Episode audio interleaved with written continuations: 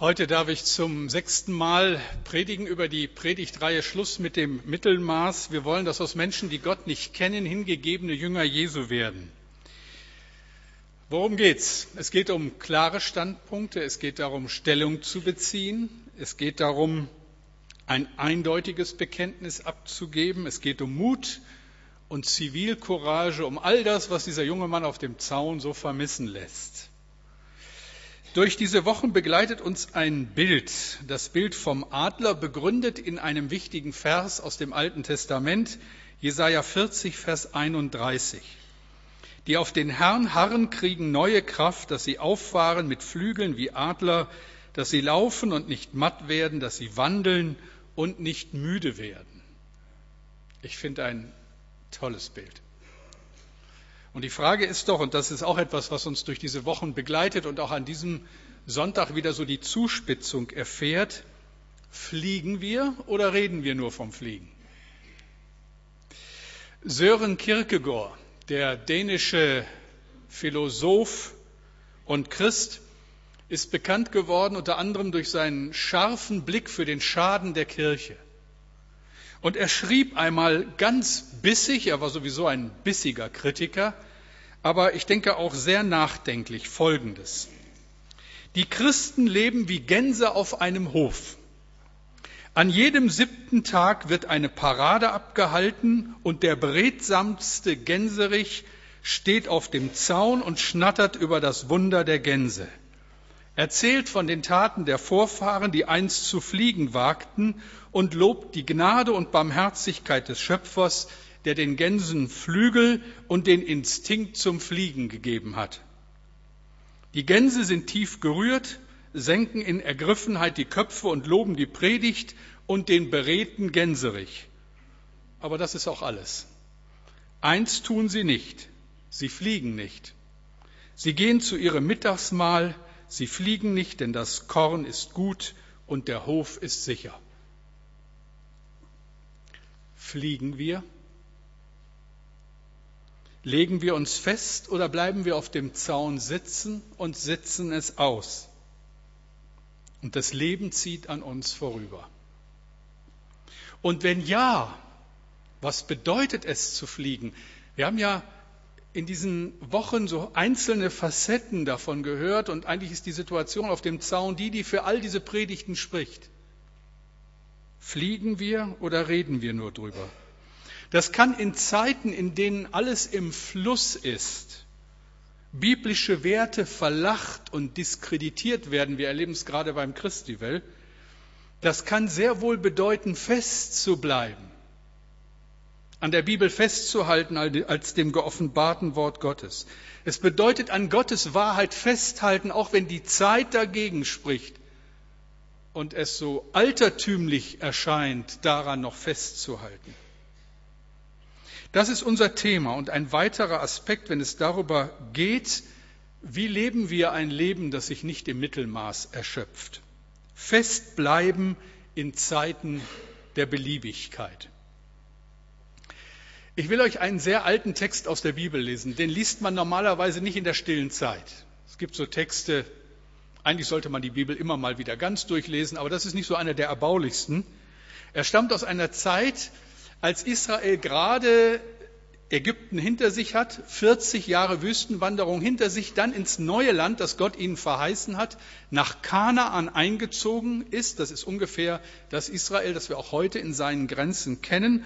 Und da nun mit der einheimischen Kultur klarkommen muss. Also eine völlig andere Situation, als sie sie in den Jahren zuvor erlebt haben. Die Juden leben jetzt unter einer Bevölkerung, die nichts, aber auch gar nichts, das wissen wir heute aus unterschiedlichen Quellen, die nichts von den Werten Gottes wissen wollten und sie auch nicht kannten. Und die Frage war, wie geht Israel mit dieser Herausforderung um? Was passiert mit diesem Volk? Prägt Israel das Land oder prägt das Land Israel? Das ist übrigens auch so immer wieder eine Frage, die wir Christen uns von Zeit zu Zeit gefallen lassen müssen. Prägen wir die Gesellschaft oder prägt die Gesellschaft uns? Hört selbst diesen wie gesagt, nicht so üblichen Text aus dem Alten Testament. Richter 3, 1 bis 6. Der Herr ließ bestimmte Völker im Land bleiben, um die Israeliten auf die Probe zu stellen, die noch nicht an den Kriegen gegen Kanaan teilgenommen hatten. Das tat er, um die Generation von Israeliten, die keine Erfahrung im Kampf hatten, die Kriegskunst zu lehren. Folgende Völker wurden nicht vertrieben. Die Philister, die fünf Herrscher besaßen, alle Kanaaniter, die Sidonier und die Heviter, die im Bergland des Libanon vom Berg Baal Hermon bis nach Lebo Hamad wohnten.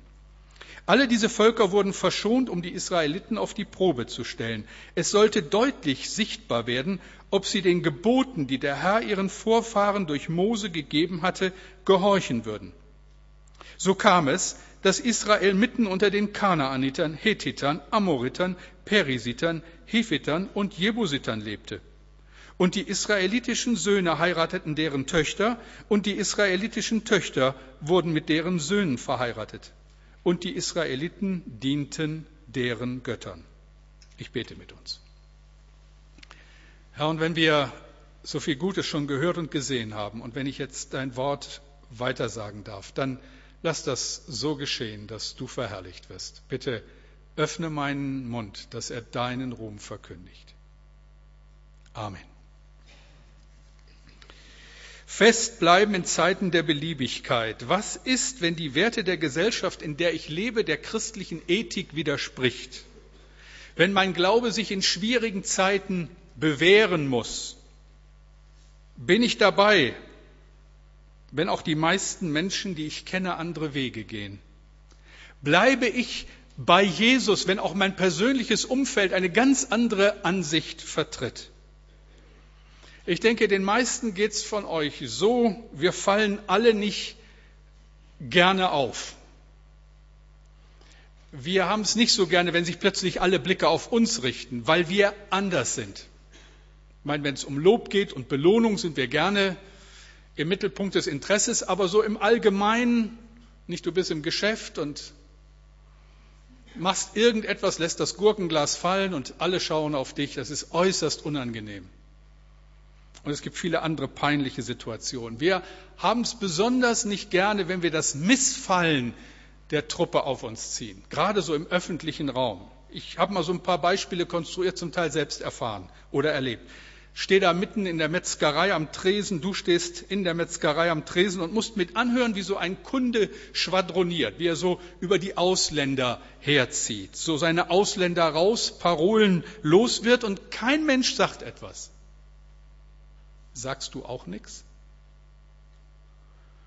Oder ein anderes Beispiel. Alkohol ist ja längst eine tolerierte Alltagsdroge geworden, der man üppig zuspricht, aber man redet ja viel Unsinn, wenn man zu viel trinkt.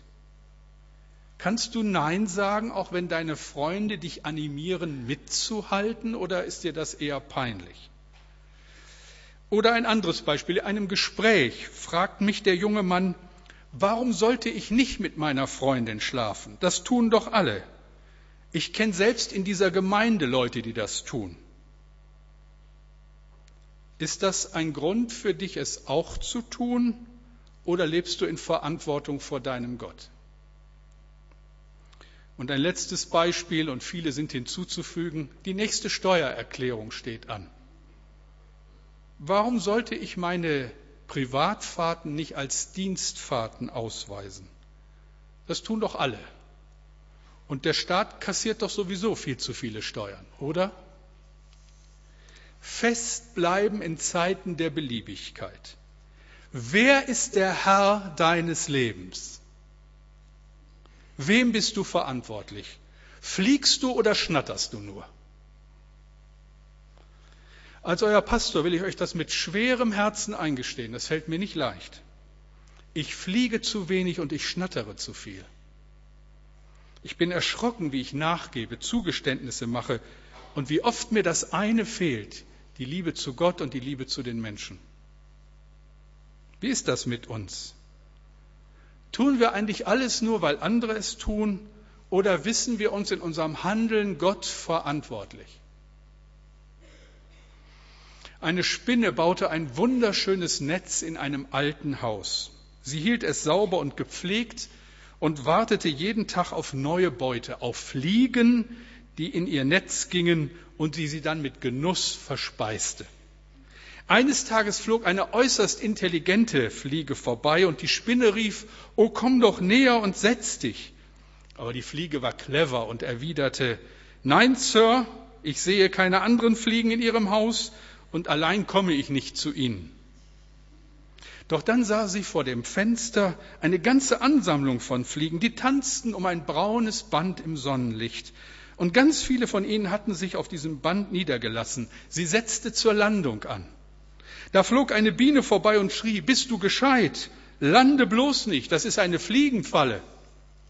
Doch die intelligente kleine Fliege antwortete, Unsinn, schau doch, die vielen Fliegen hier, die hier vergnügt tanzen, alle tun es. So viele Fliegen können nicht irren.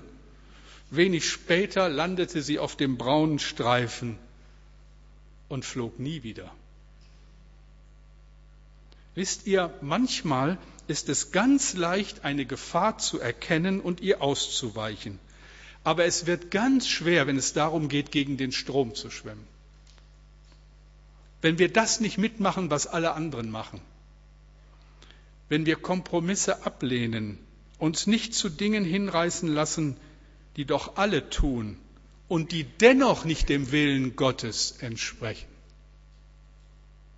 Wenn wir sagen, Schluss mit dem Mittelmaß, wir wollen fliegen wie ein Adler. Jetzt sollten wir auf Gottes Wort hören, uns die Geschichte näher anschauen, aus der ich euch vorgelesen habe. Ich staune ja immer wieder, wie aktuell die Bibel ist, selbst in ihrer 3000 Jahre alten Berichterstattung. Vor 3000 Jahren war das, was Herausforderung ist für die Menschen damals, nicht viel anders als das, was wir heute verarbeiten müssen. Damals wie heute wird unser Glaube getestet. Gott will einfach wissen, ob wir echt sind und will uns Gelegenheit geben, die Dinge in Ordnung zu bringen, solange noch Zeit ist. Für die Israeliten bestand die Herausforderung in den fremden Kulturen, die in Kanaan ansässig waren. Richter 3, Vers 4. Alle diese Völker wurden verschont, um die Israeliten auf die Probe zu stellen. Es sollte deutlich werden, ob sie den Geboten, die der Herr ihren Vorfahren durch Mose gegeben hatte, gehorchen würden. Dazu muss man wissen, Gott hatte die Israeliten eindringlich gewarnt. Leute, hütet euch vor den umliegenden Völkern. Habt keinen Kontakt mit ihnen. Ich habe euch dieses Land gegeben, treibt sie hinaus. Sie haben viele Götter und einen einnehmenden Lebensstil. Widersteht dem. Und dann lesen wir, wie Zug um Zug die Israeliten Kompromisse machen. Und sie sind beeindruckt und sie sind verführt. Angesichts der kanaanitischen Freizügigkeit gehen ihnen die Augen über. Das ist Lust pur. Warum sich dem verweigern? Ihr Lieben, das ist 3000 Jahre her und es könnte die Überschrift sein über die Geschichte des Christentums im 20. und 21. Jahrhundert. Genauso geht's doch uns auch. Diese verrückte Welt ist auch für die Christen auf eine ganz seltsame Art und Weise äußerst faszinierend und steckt an. Tag für Tag wird uns in diversen Filmen und Talkshows und Zeitschriften gezeigt, dass auch das Undenkbare möglich ist. Mit der Zeit kommt auch dem letzten Christen der Gedanke, vielleicht hat Gott das alles gar nicht so eng gemeint. Und die Folge ist immer mehr Kompromisse in der Nachfolge Christi. Worin besteht oder bestand die Herausforderung der Schauplatz ernsthafter Nachfolge damals im alten, Christ, im alten Israel und heute in einer Zeit, die wir die postmoderne Zeit nennen? Eine Zeit, die gekennzeichnet ist von Beliebigkeit, wo es keine unverzichtbaren Werte mehr gibt. Wenn wir uns das erste Kapitel des Richterbuches anschauen, dann wird deutlich, worin sie für Israel bestand. Und ich will euch drei Details nennen, worin diese Herausforderung bestand. Ein erstes Detail. Die Israeliten waren allein und unsicher. Ich habe so gedacht, die müssen sich so gefühlt haben wie du, als du die neue Arbeitsstelle angetreten bist. Du kennst die Kollegen nicht, du kennst nicht die Art und Weise, wie gearbeitet wird, du bist ganz allein und auf dich gestellt. Oder der erste Schultag in der neuen Schule. Alles neu, niemand kennt dich. Bist raus aus dem Gewohnten, bist raus aus der behüteten Atmosphäre von Familie und Gemeinde. Niemand sagt dir, was du zu tun hast. Du bist derjenige, der sich jetzt entscheidet. Ich muss an die denken, die ihr Studium begonnen haben, vielleicht in einer fernen großen Stadt. Als Student im ersten Semester. Freiheit, die ich meine. Und dann fühlt man sich doch geschmeichelt, wenn die älteren Semester kommen und einen einladen zur nächsten Fete. Du kannst das erste Mal in deinem Leben so viel Alkohol trinken, wie du willst. Papa und Mama sind weit. Niemand sagt dir, wann du und mit wem du ins Bett gehst. Du bist allein und sehr unsicher. Was machst du? Wem bist du verantwortlich? Sobald die Juden im verheißenen Land waren, war der Schwung und die Begeisterung der Aufbaujahre vorbei. Das ist ja immer so. Wenn sich das, was Herausforderung war, zur Tradition entwickelt, dann macht man sich's bequem. Dann schleicht sich Routine ein. Da ist man auf sich gestellt. Die zwölf Stämme waren nun nicht mehr zusammen, sondern verteilt aufs ganze Land. Die einstigen Führer Mose, Aaron, Josua waren tot. Was nun? Das erste Detail, die Israeliten waren allein und unsicher. Ein zweites. Die Israeliten waren unerfahren und verwundbar in dieser zweiten Generation. Ein Kapitel vorher in Richter 2 können wir das nachlesen. Richter 2, Vers 10. Da auch alle, die zu der Zeit gelebt hatten, zu ihren Vätern versammelt wurden, kam nach ihnen ein anderes Geschlecht auf, das den Herrn nicht kannte, noch seine Werke, die er an Israel getan hatte. Das ist ja auch immer wieder so ein Problem in der Gemeinde. Da kommen die Väter und Mütter zum Glauben an Jesus und geben das ihren Kindern weiter. Die wachsen wie selbstverständlich in Gemeinde auf und kennen die großen Taten Gottes nicht mehr aus erster Hand, nur noch aus zweiter. Wer von euch aus der jüngeren Truppe war noch in der Benningsenstraße dabei? Hat gesehen, was wir da gerissen haben, unter welchen Bedingungen wir gelebt haben, wie wir damals angebaut haben. Wer war dabei, als wir das alles abgerissen haben? Als wir hier zweieinhalb Jahre in diesem Haus geschafft haben, als ich heute Morgen vor dem Gottesdienst auf meinem Platz saß, hatte ich plötzlich dieses Bild wieder vor mir, wie wir hier drin gearbeitet haben. Da war da kein Fenster drin. Da sind wir mit den Autos hier reingefahren und hier haben wir die Autos geparkt. Hier, wo ich jetzt predige. Ja, wer von euch jungen Kerlen, vor denen, die später dazugekommen sind, kennt diese Zeit noch? Zweieinhalb Jahre, jeden Samstag Baueinsatz. Ihr jungen Leute, fragt doch mal euren Vater, und eure Mutter, sofern sie Christen sind. Wie bist du Christ geworden und warum überhaupt? Was hast du mit Gott erlebt? Ihr Väter und Mütter, welchen Gott haben unsere Kinder durch uns kennengelernt? Spüren und wissen sie etwas von den großen Taten Gottes in unserem Leben? Sie wollen wissen, wie wir Jesus kennengelernt haben und was wir mit ihm erlebt haben und wie wir heute mit ihm leben. Du bist deinem Kind ein Vorbild oder auch nicht. Sie wollen gar nicht, dass du der heilige Petrus ohne Fehl und Tadel bist. Sie wollen vielmehr, dass du zu deinen Fehlern stehst und dich auch mal entschuldigst, weil du wirklich mit Gott lebst. Unsere Kinder brauchen unsere Unterweisung und brauchen unser Vorbild. Sonst sitzen sie ein Leben lang auf dem Zaun und kriegen nichts geregelt.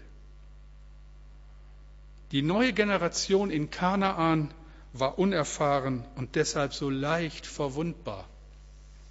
Und ein drittes Detail.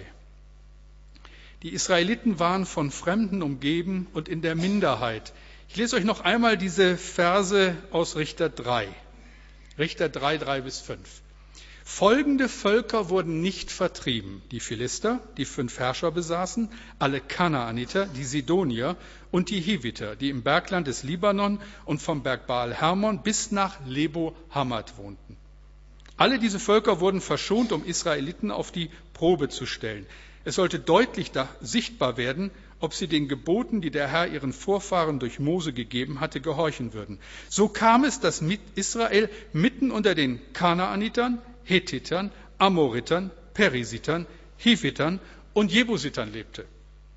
Was waren das alles für Itter? Kanaaniter, Pheresiter, Heviter und so weiter. Nach neueren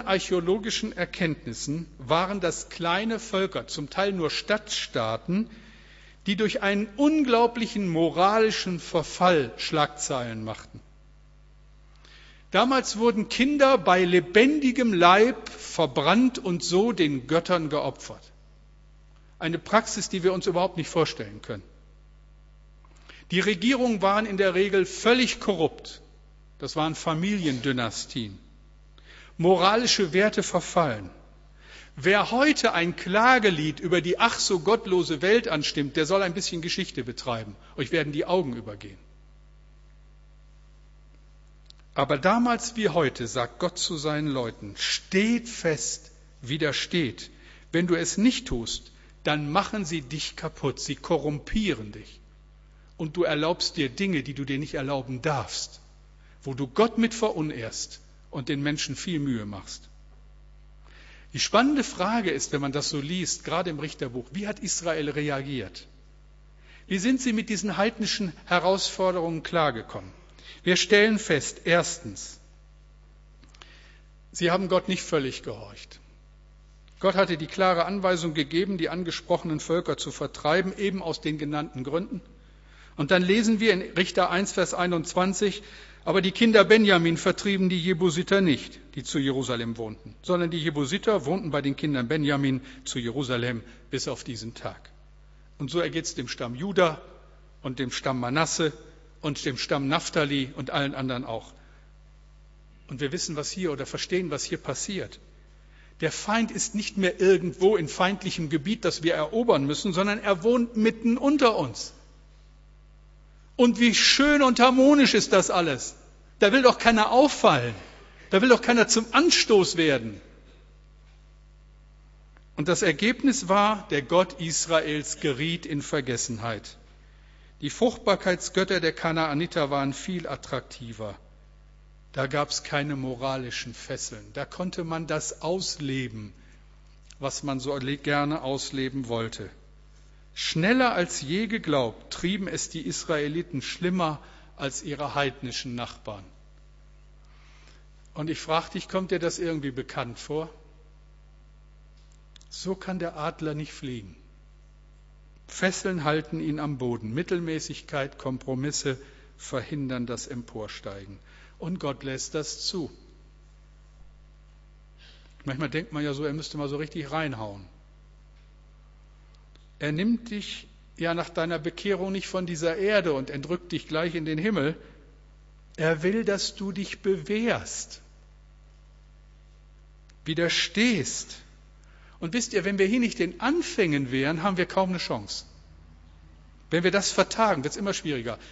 Also dieser Knabe hier auf dem Zaun hat mich tief beeindruckt. Du kannst die Entscheidungen deines Lebens ein Leben lang vertagen und kommst nicht zu Potte und das Leben geht an dir vorbei. Was ein Kind in den ersten Jahren nicht lernt, das lernt es in der Regel später, wenn überhaupt, nur sehr mühsam, aber in der Regel nicht. Wenn ein Kind Vater und Mutter in den ersten Jahren nicht gehorchen lernt, fängt es mit zehn bestimmt nicht damit mehr an. Dann ist es längst ein kleiner Tyrann. Israel hat Gott von Anfang an nicht gehorcht. Und das führt zu einem zweiten Punkt. Sie verlieren deutlich an geistlicher Konsequenz. Es steht hier in Richter 2, Vers 11, da taten die Kinder Israel, was dem Herrn missfiel, und dienten den Baalen. Ist übrigens interessant, Baal und auch Astarte, dieses Götterpaar der alten Zeit, stehen für Triebhaftigkeit, für lebe deine Sexualität aus, tu, was dir gefällt. Leute, das ist 3000 Jahre her. Es hat sich nichts geändert. Und natürlich sind solche Religionen unglaublich attraktiv, weil sie so viel leichter sind. Das Volk des lebendigen Gottes diente dem schaurigen, menschenfressenden Baal und der Fruchtbarkeitsgöttin Astarte. Sie nennen sich Volk des Herrn und lassen sich auf solche Geschichten ein. Das war tragisch. Und ein drittes als unausweichliche Konsequenz. Die Israeliten verlieren ihre Identität. Richter 3, Vers 6. Und sie nahmen ihre Töchter zu Frauen und gaben ihre Töchter ihren Söhnen und dienten ihren Göttern. In einer Zeit, wo es keine geistlichen Väter und Mütter mehr gibt, wo niemand einer nachrückenden Generation sagt, was gut und was böse ist, in dieser Zeit gerät alles durcheinander. Und das Richterbuch schließt bezeichnenderweise mit der Anmerkung, zu jener Zeit war kein König in Israel, jeder tat, was ihm recht erschien. Und es ist ein dunkles Buch. Es ist ein Buch, was ich euch nicht so sehr für die stille Zeit empfehlen möchte, aber lest es trotzdem bitte mal, das Richterbuch. Und ihr seid erschrocken, was passieren kann. Gott klopft an unsere Tür. Und ich muss kein Prophet sein, um zu sagen, während ich hier predige, klopft er auch an deine Tür. Und du weißt ganz genau, wo Gott seinen Finger in deinem Leben drauflegt. Der Heilige Geist berührt dein Herz. Reden wir vom Glauben oder leben wir ihn? Und kann es vielleicht sogar sein, dass wir gar nicht mehr merken, wo es fehlt? Kann es sein, dass uns längst Formen mehr beschäftigen als der Inhalt? Dass uns schillernde Fassaden wichtiger sind als aufgeräumte Zimmer? Wohlgeordnete Gottesdienste wichtiger als ein wohlgeordnetes Herz? Ich will euch zum Schluss dieser Predigt ein paar Ratschläge mit auf den Weg geben. Ich denke, das darf ich als Pastor, aber was ich nicht darf, ist euch eine Entscheidung abnehmen. Was ihr damit macht, ist eure Sache. Drei Ratschläge. Erstens, denke dran, Widerstehen beginnt in unserem Kopf. Es hat etwas mit unserem Denken zu tun. Wenn du Jesus ganz nachfolgen willst, ohne faule Kompromisse, dann beginnt das immer in deinen Gedanken. Wie denkst du über dich und andere, über deine Ehe und eheliche Treue, über deine Kinder, über deinen Beruf, über Freundschaft und Verabredung, über Schule und Hausarbeit? Wenn hier nicht Gott regiert, regiert das System dieser Welt und führt automatisch zu einem niedrigeren geistlichen Standard. Zweitens, Widerstehen hat etwas mit Disziplin zu tun. Das würde ich euch gern ersparen. Hier würde ich gerne sagen, vergesst das. Aber das kann ich nicht. Und wahrscheinlich habt ihr das auch längst geahnt. Disziplin unserer Augen und Ohren unserer Zunge und unserer Hände, unserer Füße und unserer Herzen. Es hat etwas mit der Bereitschaft zu tun, unser Versagen immer wieder Jesus zu bringen. Aus eigener Erfahrung weiß ich, das kostet etwas und das ist nicht leicht. Es kostet etwas, vom, vom Zaun runterzusteigen. Es kostet Disziplin. Nicht alles anschauen, was man anschauen kann. Nicht alles lesen, was man lesen kann. Nicht alles machen, was man machen kann. Stille Zeit kostet Disziplin. Sich am Anfang des Tages auszurichten auf Gott kostet Disziplin. Widerstehen hat etwas mit Disziplin zu tun. Und ein drittes, ein dritter Ratschlag. Widerstehen schränkt die Wahl unserer persönlichen Freunde ein. Jetzt muss ich aufpassen, dass ihr mich nicht missversteht. Ich bin zutiefst davon überzeugt, dass es unsere Aufgabe ist, in dieser Welt den Menschen, mit denen wir zu tun haben, eine Hilfe zu sein, dass sie Gott auch kennenlernen. Dass wir Freundschaft pflegen dürfen und müssen, gerade auch zu den Menschen, die Christus noch nicht kennen. All das ist jetzt hier nicht gemeint. Hier ist was ganz anderes mit gemeint. Wir können eine Menge von Beziehungen haben und sollen es auch.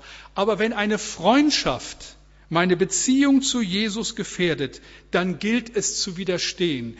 Prägst du oder wirst du geprägt? Das ist die Frage. Du gehst unter, wenn du dich vereinnahmen lässt. Der Beweis dafür wurde vor 3000 Jahren bereits erbracht. Ich habe es euch vorgelesen. Ich fand es in der Vorbereitung dieser Predigt sehr interessant, dass die 150 Psalmen, die wir in der Bibel haben, mit genau diesem Thema beginnen. Psalm 1, die Verse 1 bis 3. Hört mal, was da steht. Wohl dem, der nicht wandelt im Rat der Gottlosen, noch tritt auf den Weg der Sünder, noch sitzt, wo die Spötter sitzen, sondern hat Lust am Gesetz des Herrn und sinnt über seinem Gesetz Tag und Nacht. Der ist wie ein Baum, gepflanzt an den Wasserbächen, der seine Frucht bringt zu seiner Zeit und seine Blätter verwelken nicht. Und was er macht, das gerät wohl. Das ist das Geheimnis da steht alles, was du wissen musst. Entweder gepflanzt an den Wasserbächen Gottes oder irgendwo. Und es gerät nicht wohl. Das gebe ich dir schriftlich. Wie gut, dass wir in der Bewährung unseres Glaubens nicht alleine stehen. Gemeinde ist da, aber vor allem der Herr ist da. Der Kampf ist gewonnen, wenn du die Hände faltest und Gott um Hilfe bittest. Das ist übrigens ein geistliches Geheimnis. Wo immer du in eine kritische Situation kommst, wenn du die Hände faltest und den Herrn um Hilfe bittest, ist der Kampf gewonnen. Achte einmal drauf. Das geht auch gleich weiter. Ich muss kein Prophet sein, um dir zu prophezeien, gleich wenn der Gottesdienst aus ist und du diesen Raum verlässt, kommt auf dich eine Situation zu, die irgendwie mit dem Predigtthema heute Morgen zu tun hat. Auch das gebe ich dir schriftlich. Dann schick ein Stoßgebet zum Himmel und widerstehe und schnattere nicht, sondern fliege. Beten wir.